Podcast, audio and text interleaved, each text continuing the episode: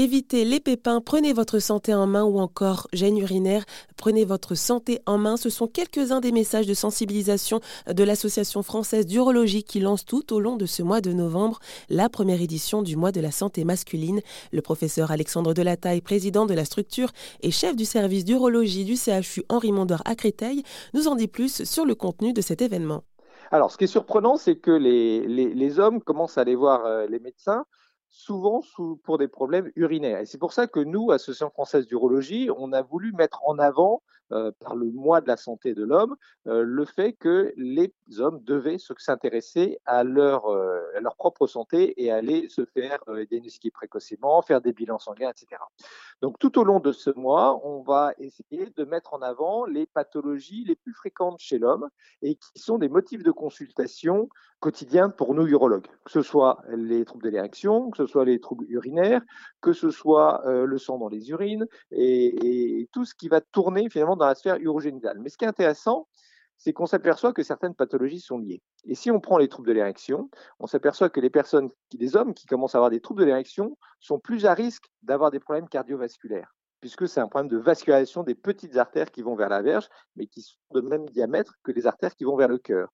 Et donc souvent, on fait des parallèles comme ça et on repousse le patient vers le cardiologue on transfère le patient chez, le cardiologue pour qu'il ait aussi un bilan cardiovasculaire et on permet alors un diagnostic un petit peu plus précoce de problèmes cardiaques qui seraient survenus. Euh, on va mettre en avant euh, les, pathologies urinaires, c'est-à-dire les difficultés pour uriner, le fait de se lever la nuit, euh, donc cette fameuse prostate euh, qui commence à gêner. On va parler aussi euh, des problèmes des testicules, le cancer des testicules qui est rare, donc il va falloir qu'on soutienne les hommes sur le fait bah, qu'il faut parfois s'auto-palper, rechercher ce petit nodule au niveau du, testicule et aller consulter s'il y a un souci.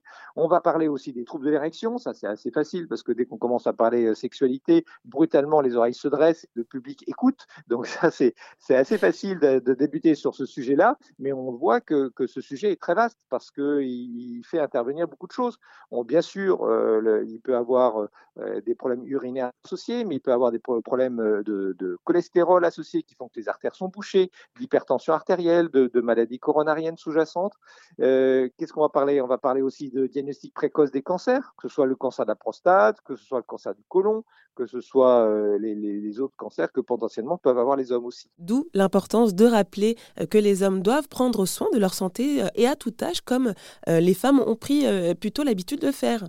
Absolument. Les femmes, vous avez plus l'habitude d'être dans le circuit médical, je dirais. Nous, les hommes, on l'est au début, avec les vaccinations, avec euh, les visites obligatoires chez le puis après, il y a un grand creux avant que brutalement on se réintéresse à notre santé ou que d'autres personnes autour de nous s'intéressent à notre santé et nous poussent à aller consulter à partir de 45, 50 ans où on va aller voir euh, le médecin généraliste pour éventuellement avoir un bilan de santé ou euh, aller voir bah, l'urologue parce que là, il y a des petits, des troubles sur la sexualité ou sur des types troubles. Euh, voilà, il faut vraiment que les hommes s'intéressent à leur santé, c'est tout à leur bénéfice. Et on s'aperçoit que, on le sait, l'espérance de vie des hommes est plus courte que les femmes, mais peut-être aussi que le, fait de ne pas aller consulter, de, rester loin du système médical, d'aller loin de tout ce qui est prévention, etc., fait que eh ben, les maladies surviennent de toute façon, mais sont diagnostiqués plus tard ou trop tardivement pour qu'on puisse vraiment avoir un effet positif. Et aussi, j'ai vu que pendant donc, euh, ce mois de la santé masculine, il y avait une journée euh, patient le 23 novembre. Qu'est-ce que c'est?